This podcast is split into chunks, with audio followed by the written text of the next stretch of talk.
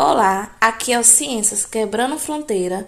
Somos aluna da Univasp, cursamos Ciências da Natureza e somos integrantes do PIBID. Meu nome é Manuela. E eu me chamo Neiane e iremos apresentar sobre a seca na região do Nordeste.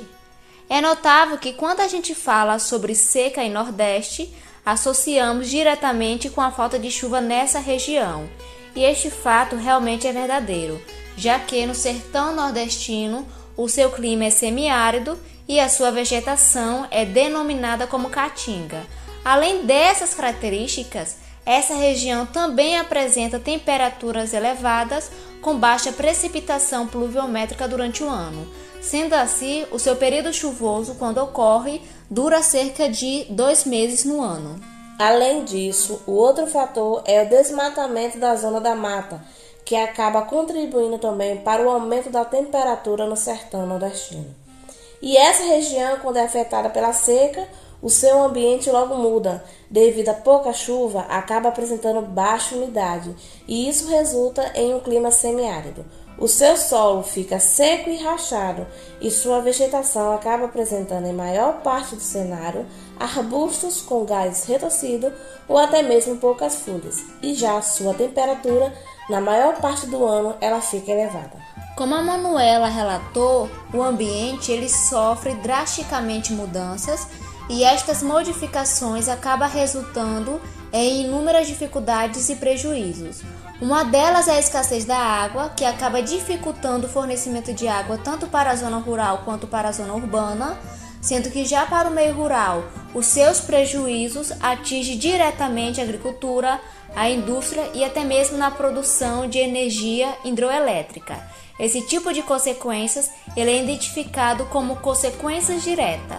Já indireta, temos como exemplos os incêndios florestais, o aumento da concentração dos poluentes nos meios hídricos, que posteriormente acaba resultando na degradação da qualidade da água. Além disso, temos também a erosão do solo e, ao longo prazo, a desertificação. Para minimizar a situação das pessoas que vivem nessa região, muitos programas e projetos do governo focam na realidade local. Eles acabam propondo ações que previnam a escassez de água e o aumento da pobreza, por exemplo, Bolsa Família, Bolsa Estiagem, Garantia Safra e Carro-Pipa, sendo que na época de estiagem a distribuição de água através de carro-pipa é frequente. Além disso, o governo ele investe na construção de cisterna e barragem Outro incentivo também do governo é fornecer recursos para os moradores da zona rural, para lidar com a agricultura em um clima e solo que vem sendo afetado pela seca.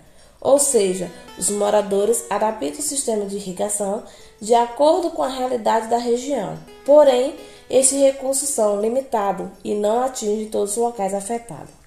É importante ressaltar também que essa seca ela não é de agora.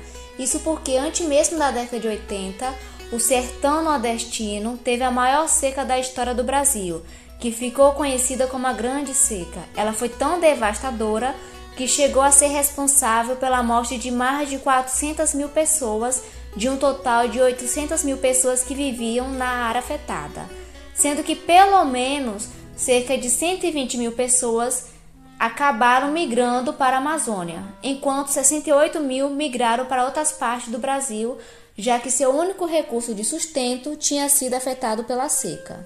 Este cenário que a Nene acabou de relatar pode ser visto na música de Luiz Gonzaga, Asa Branca, sendo que essa música é uma forma de expressar a vida difícil do sertanejo, que apesar de amar sua terra, se sente obrigado a partir e procurar recursos fora dali para sobreviver. A gente finaliza aqui esse podcast com um cordel de Aristóteles Lima que se chama Seca no Nordeste. Ele diz assim: Chegou a seca de novo. Que triste situação é ver tanto nordestino, homem, mulher e menino passar fome no sertão. Não tem água nem comida, tudo que tinha acabou. No rio só tem areia, já faz tempo que secou. E no meio da lagoa, onde a água era tão boa, de tão seco, já rachou. E o nordestino, coitado, vive só de esperanças, fica olhando para o céu e lhe vê tristes lembranças das secas que já viveu desde os tempos de criança. E onde está o governo? Não está vendo isso não? Já me disse o sertanejo, isso veio meu patrão. Ele só lembra, doutor, que a gente é eleitor em tempo de eleição. A gente finaliza aqui o nosso primeiro podcast. Tchau, Tchau e, até, até a próxima. próxima.